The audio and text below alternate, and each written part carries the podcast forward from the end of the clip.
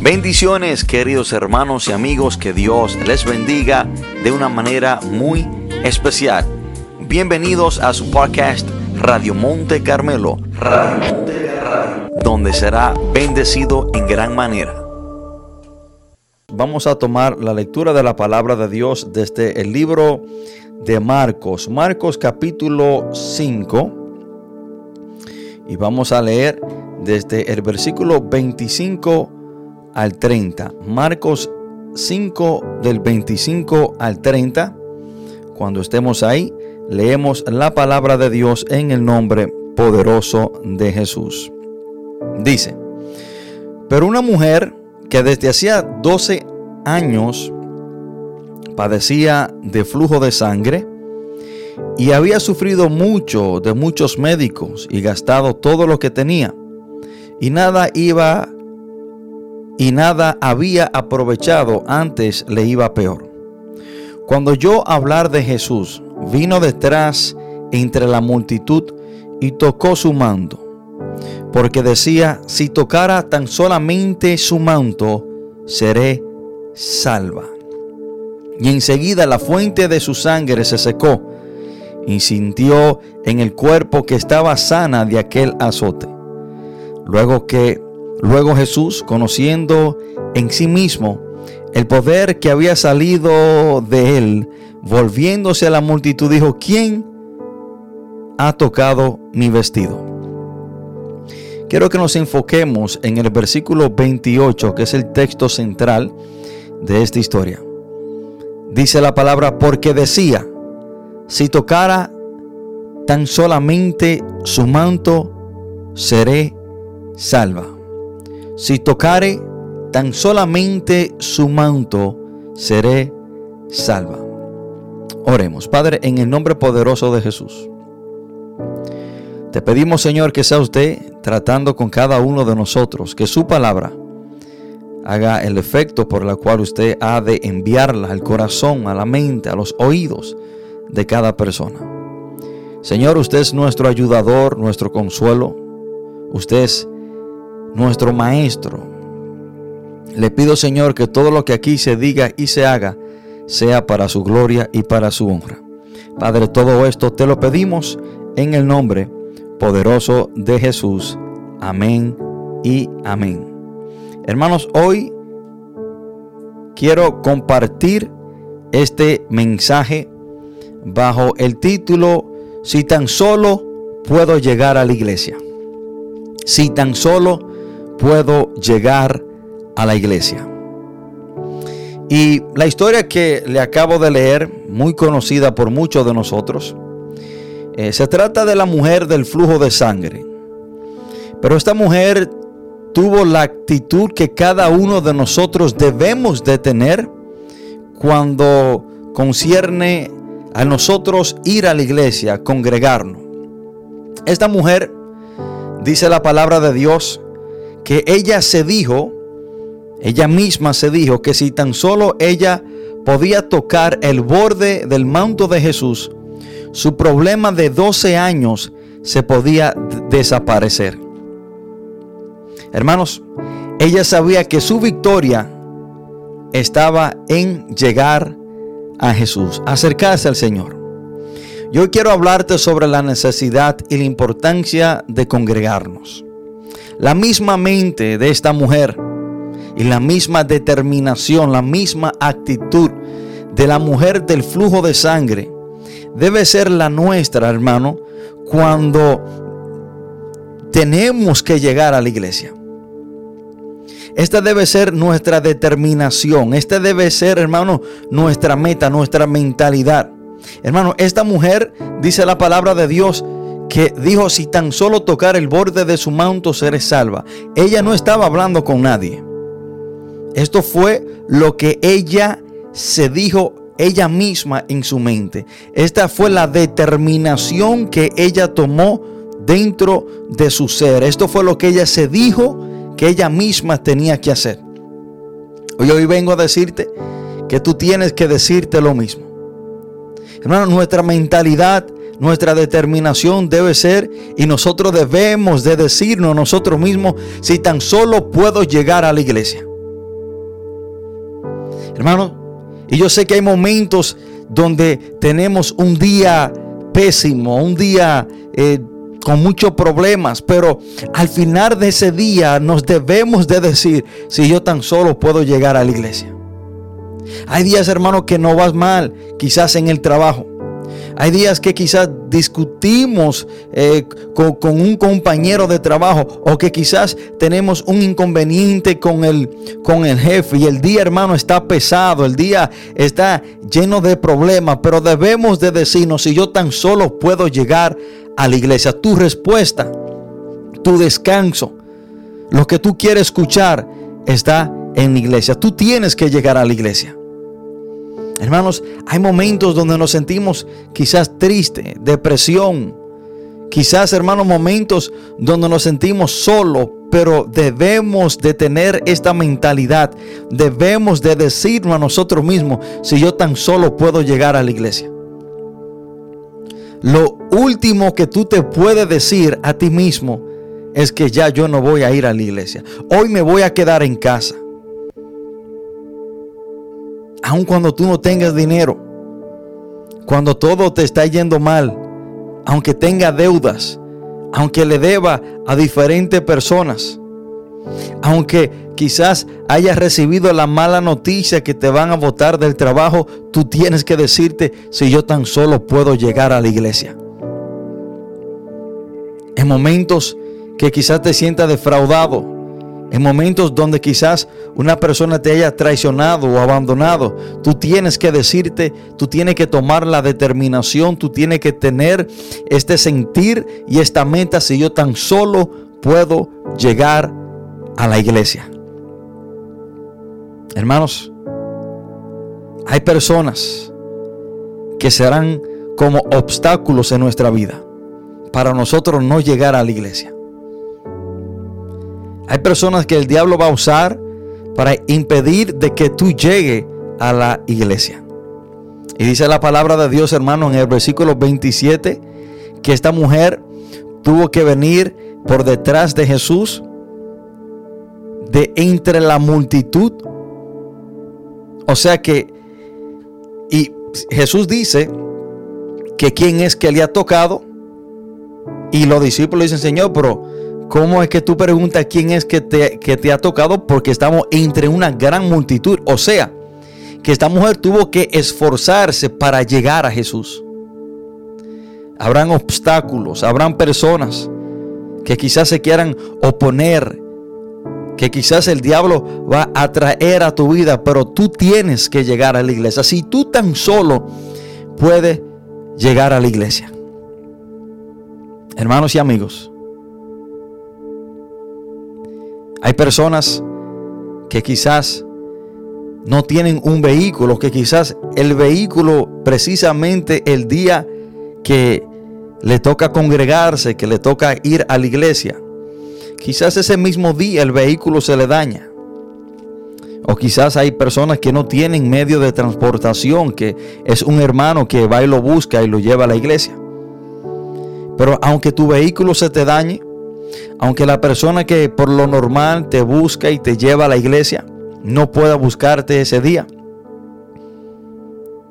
Y aunque tú tengas que arrastrarte, tú tienes que llegar a la iglesia. Si tú tan solo puedes llegar a la iglesia. Dice la palabra que, bueno, la palabra no lo especifica, pero podemos analizar que así es.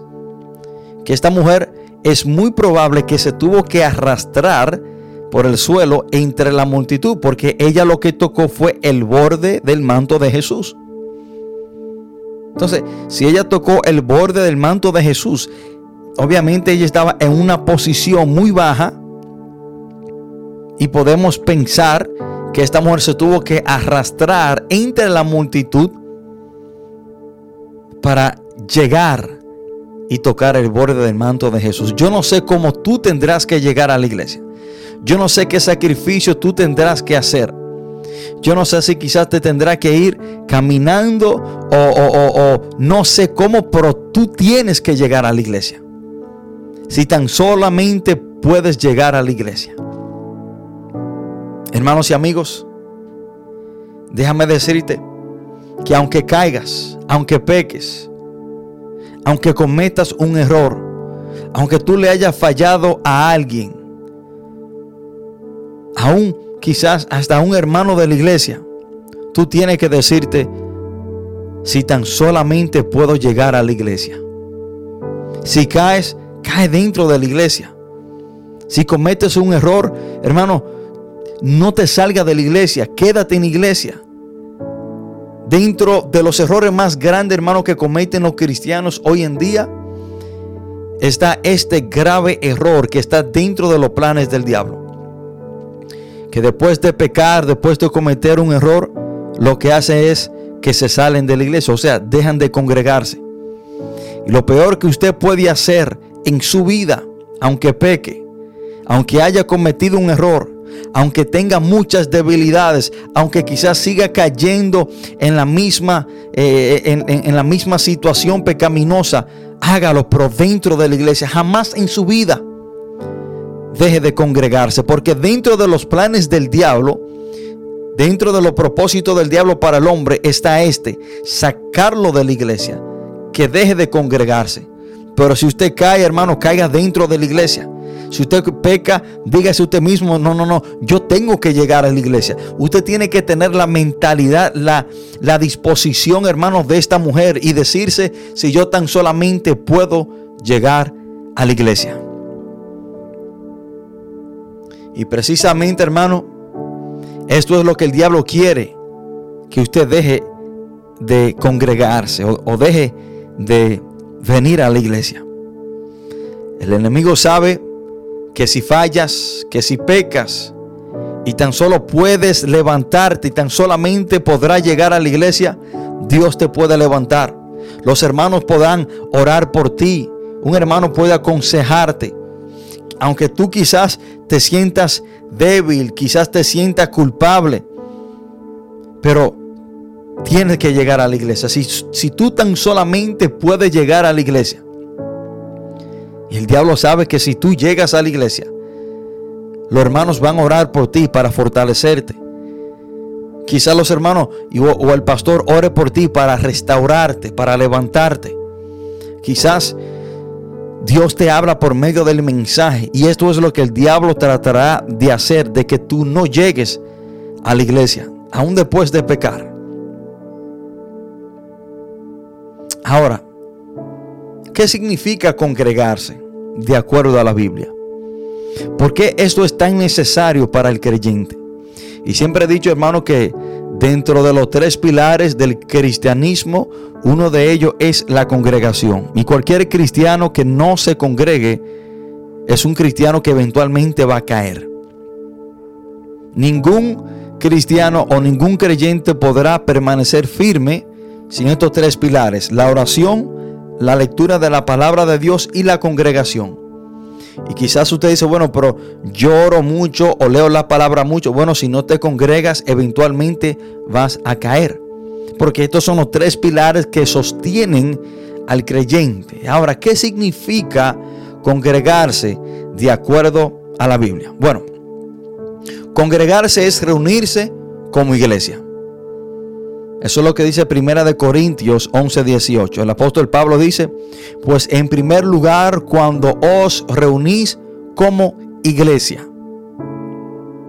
O sea que estamos llamados a reunirnos como iglesia. La iglesia es el conjunto de creyentes juntos. Ahora, dentro de las muchas excusas que personas usan cuando ya dejan de congregarse o ya no quieren congregarse, una de las excusas más frecuentemente usadas es que dicen, nosotros, yo soy la iglesia, yo no necesito ir al templo porque yo soy la iglesia. Bueno, la iglesia es cuando los creyentes se reúnen. El apóstol Pablo dice, pues en primer lugar, cuando os reunís como iglesia. Entonces, congregarse es reunirse como iglesia.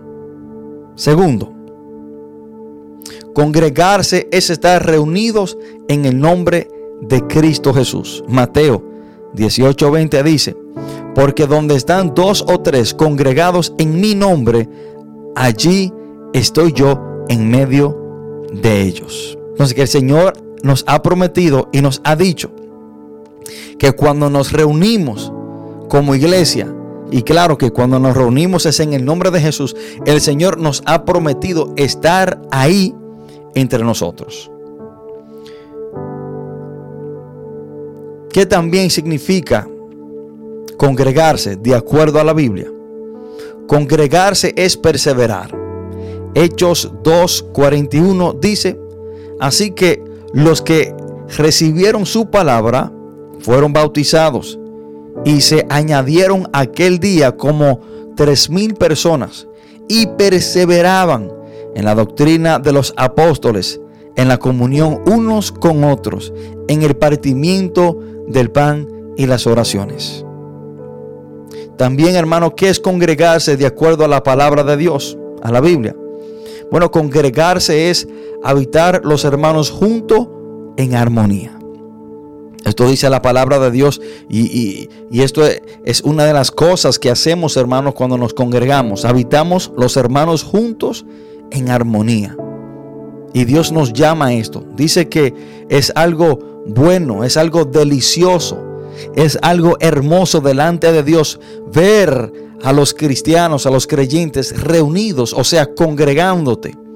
Salmo 133, versículo 1 dice, mirad cuán bueno y cuán delicioso es habitar los hermanos juntos en armonía. Hermanos, congregarse de acuerdo a la Biblia es ir a la casa de Dios. El Salmo 122, versículo 1 dice, yo me alegré con los que me decían, a la casa de Jehová iremos. Hermanos y amigos, nosotros debemos de entender que nuestra mentalidad debe ser la misma de la mujer del flujo de sangre.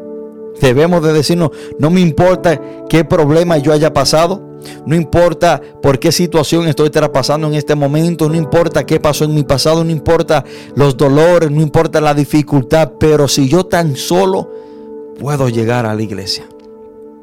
Si yo tan solo puedo llegar a la iglesia y adorar a Dios. Si yo tan solo puedo llegar a la iglesia y escuchar la palabra de Dios. Si yo tan solo puedo llegar a la iglesia para que un hermano ore por mí. Si yo tan solo puedo llegar a la iglesia, voy a recibir la bendición, voy a recibir la sanidad, voy a recibir la palabra que Dios tiene para mí ese día. Si yo tan solo puedo llegar a la iglesia. Esa fue la mentalidad, la determinación, lo que empujó a esta mujer que traspasara toda adversidad, toda dificultad en el camino, la multitud que tuvo que arrastrarse, pero ella se dijo, si yo tan solamente tocar el borde de su manto. Yo hoy vengo a decirte que tú, si tan solamente puedes llegar a la iglesia, tu bendición te espera. Si tú tan solamente puedes llegar a la iglesia, podrás adorar al Señor. Y cuando tú adoras a Dios, hay liberación. Eso fue lo que le sucedió a Pablo y a Silas cuando adoraban al Señor. Precisamente, hermano, esto es lo que hacemos cuando vamos a la iglesia. Adoramos a Dios, engrandecemos su nombre, cantamos alabanza al Señor, todo unánimes, en un mismo sentir. Entonces, hermano, este debe ser nuestra, esta debe ser nuestra mentalidad, nuestro enfoque. Si yo tan solo puedo llegar a la iglesia. Lo peor que puedes hacer después de tu pecar o después de tu caer es dejar de encontrarte con Dios. Y en cierta manera cuando venimos a la iglesia, cuando vamos a la iglesia, cuando nos congregamos, los días que hay servicio, en cierta manera eso es una cita con Dios que tenemos. Cuando en su iglesia hay servicio, usted como creyente tiene una cita con Dios. Es una responsabilidad del creyente de estar en la iglesia los días que en la iglesia hay servicio. Por ende, cuando hay servicio y usted va a la iglesia, usted está cumpliendo y se está encontrando en esa cita tan especial que usted tiene con el Señor. Hermanos, cuando venimos a la iglesia, eh, hablamos con Dios, vamos a adorar a Dios. Cuando vamos a la iglesia vamos a escuchar a Dios hablar con nosotros. Y cuando venimos a la iglesia venimos a armonizar con los hermanos, que es un deber de todo creyente. Y déjeme decirle que el, el error que cometió Adán, ese grave error eh, que cometió Adán, fue hermano que cuando él pecó, dejó de encontrarse con Dios. Y le quiero explicar esto. Después que Adán peca, cuando nosotros leemos el libro de Génesis capítulo 3 en adelante, después que Adán peca, cuando nosotros leemos el versículo 8 al 10, miren lo que dice. Y oyeron la voz de Jehová, Dios que se paseaba en el huerto al aire del día. Y el hombre y su mujer se escondieron de la presencia de Jehová Dios entre los árboles. Mas Jehová Dios llamó al hombre y le dijo, ¿dónde estás tú?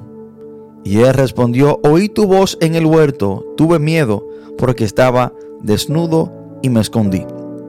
Ahora, aparentemente, aparentemente, Dios descendía para tener un encuentro con Adán.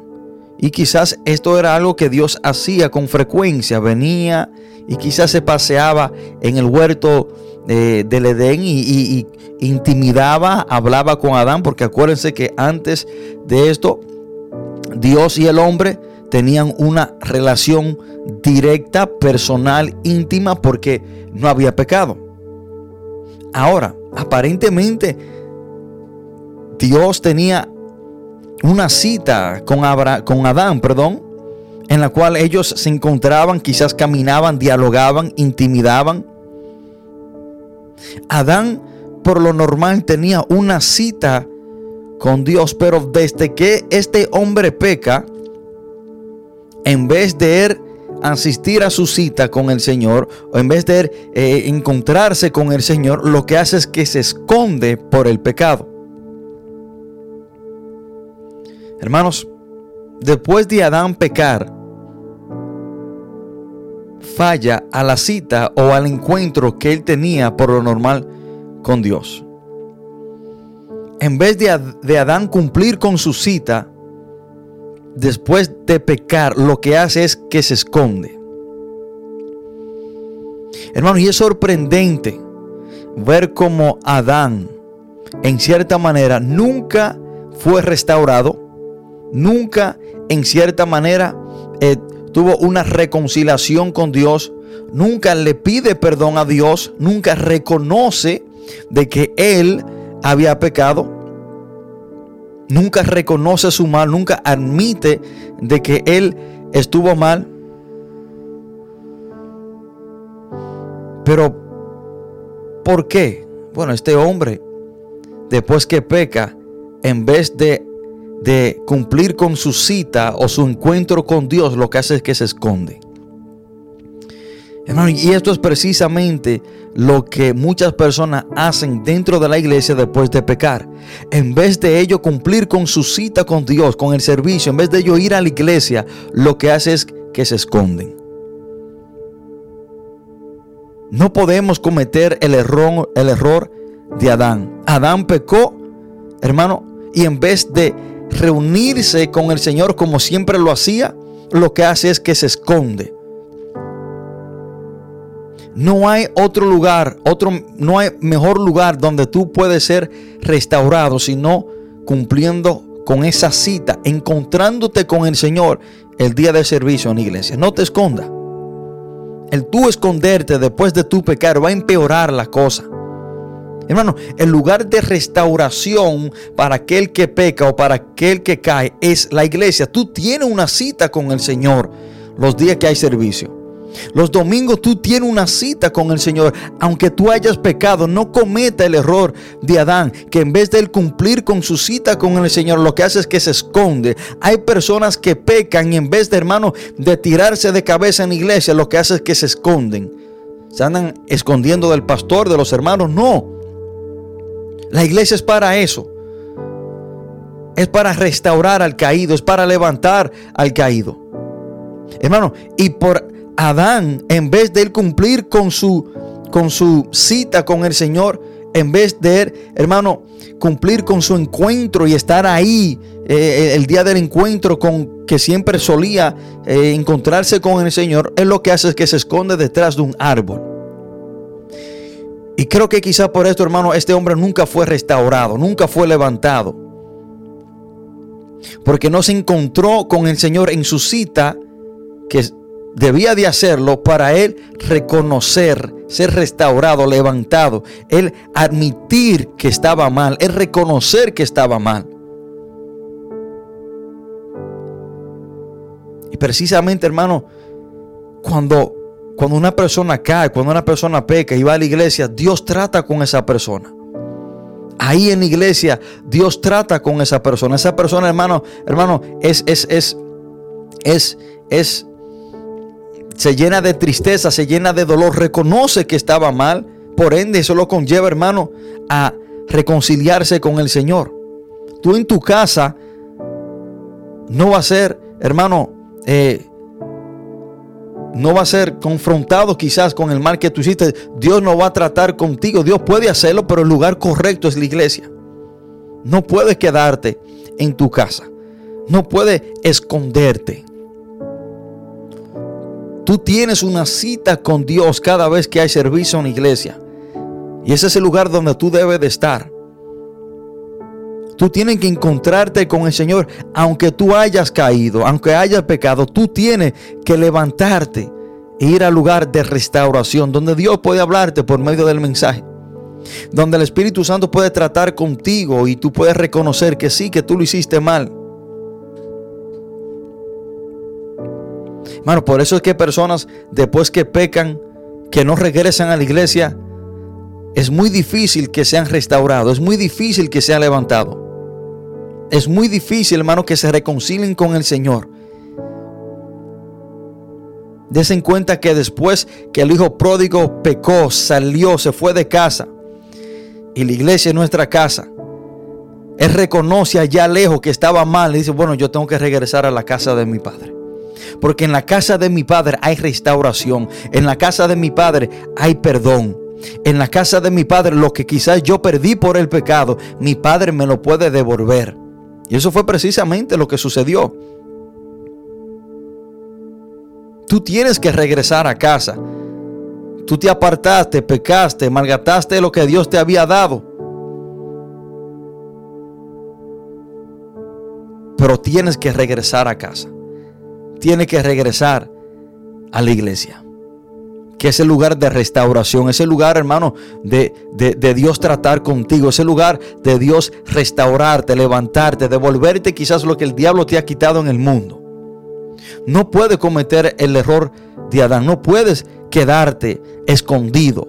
Tú tienes una cita con el Señor, tienes que cumplir con esa cita, aunque tengas vergüenza, aunque quizás te sientas sucio por el pecado, pero en la iglesia es que Dios te puede limpiar. Hermano, y, sí, yo sé. Yo sé que el pecado trae vergüenza.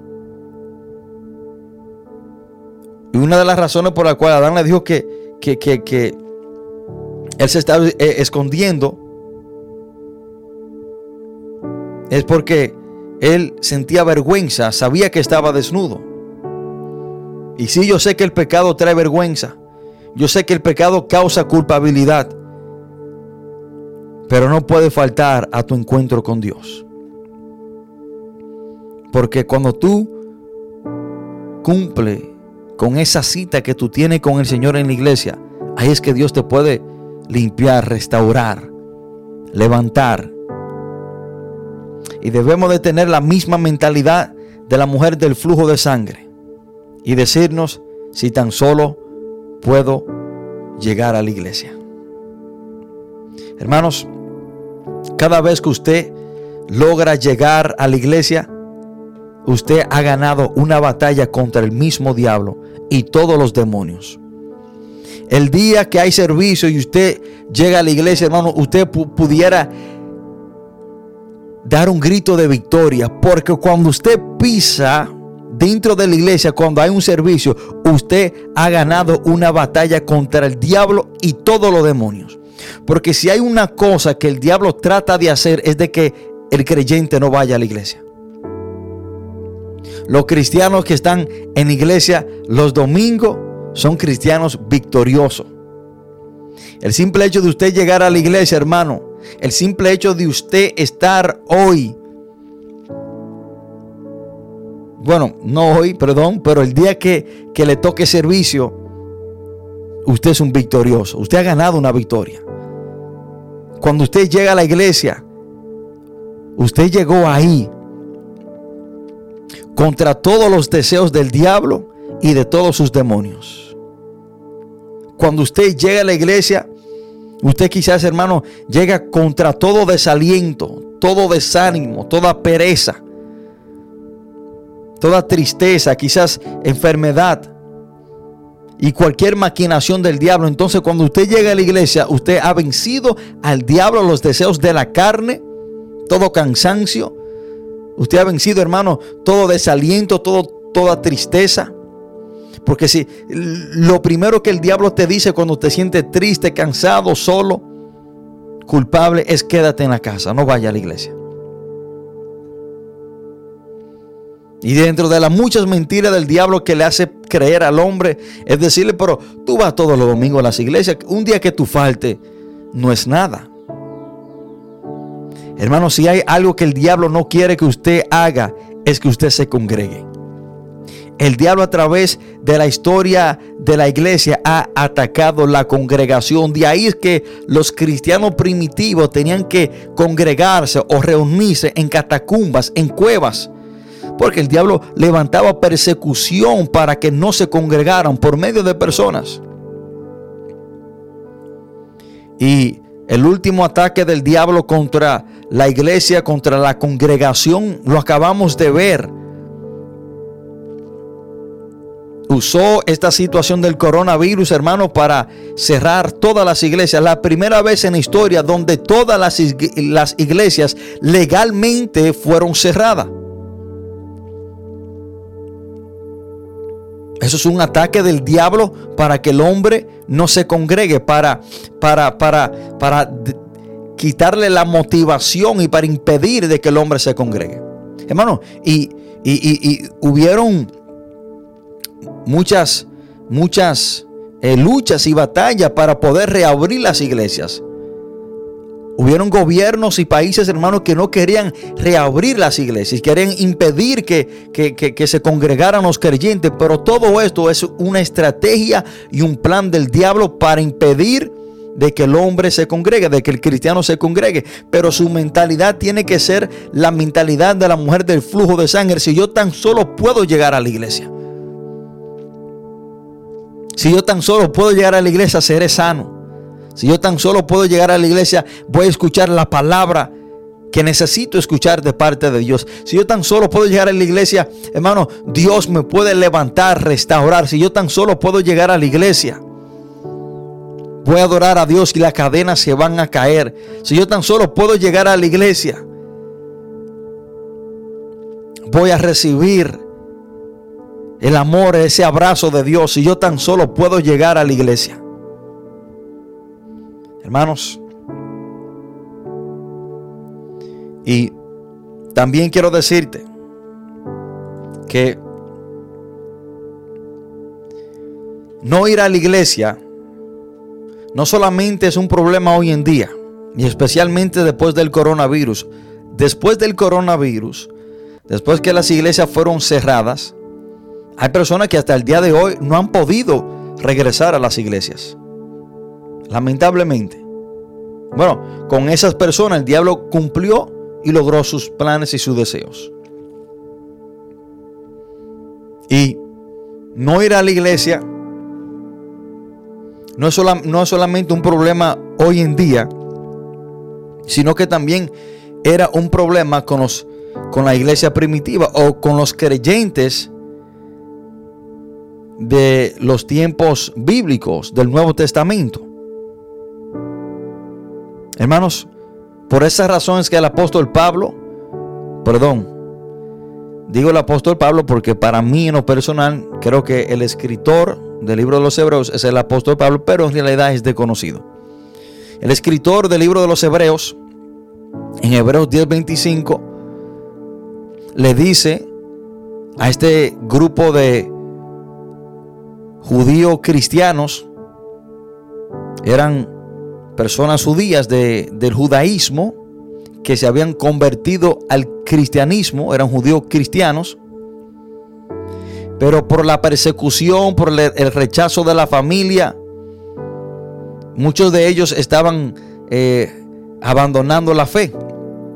Muchos de ellos por, por, por la persecución, por el rechazo familiar de la sociedad, porque eran tomados como traidores, eran judíos que se habían convertido al cristianismo. Y muchos de ellos, hermanos, estaban abandonando la fe, estaban retrocediendo, estaban públicamente eh, eh, maldiciendo el nombre de Cristo como una señal pública de que ya habían abandonado la fe. Pero lo que el apóstol Pablo le dice a ellos que no dejaran de hacer para mantenerse firme y contra esa persecución y lo que a ellos lo iba a mantener firme, mantener su fe firme sin retroceder es el no dejar de congregarse.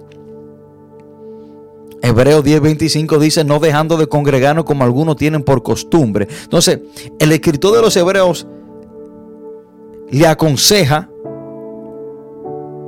a este grupo de judíos que se habían convertido al cristianismo para permanecer firme, para perseverar, es no dejen de congregarse. No dejen de congregarse. Porque, hermano, desde el momento que un creyente deja de congregarse, es un creyente derrotado. Desde el momento que un creyente deja de congregarse, hermano, perdió la batalla. No hay esperanza. Y miren cómo dice el escritor de los Hebreos, no dejando de congregarnos como algunos tienen por costumbre. O sea, que el tú dejarte de congregarte, el tú dejar de congregarte, perdón, se convierte en una costumbre. ¿Por qué? Bueno, nosotros los seres humanos somos criaturas de hábitos y rutinas. El ser humano es una criatura de hábitos y rutinas que cuando usted hace algo una, dos o tres veces, es muy posible que se convierta en un hábito o en una rutina o como dice el escritor, una costumbre. Hermano, desde el primer día que usted dijo, hoy yo no voy para la iglesia, la segunda vez se hará, se le hará más fácil dejar de ir a la iglesia. La tercera aún más fácil. Y ya usted se va acostumbrando a no estar en la iglesia. Y eso se le convierte en una rutina o en una costumbre hasta que usted por completo deja de congregarse. Un hermano una vez dijo que la primera excusa para no ir a la iglesia la ponemos nosotros, la segunda, la tercera y la cuarta la pone el diablo. No dejando de congregarnos como algunos tienen por costumbre.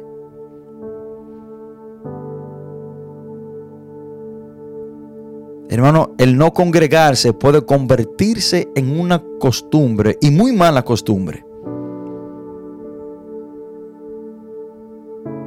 Hermanos, cuando usted ve que una persona no se congrega, o no tiene una iglesia donde se congrega, o no se congrega eh, como debe de congregarse,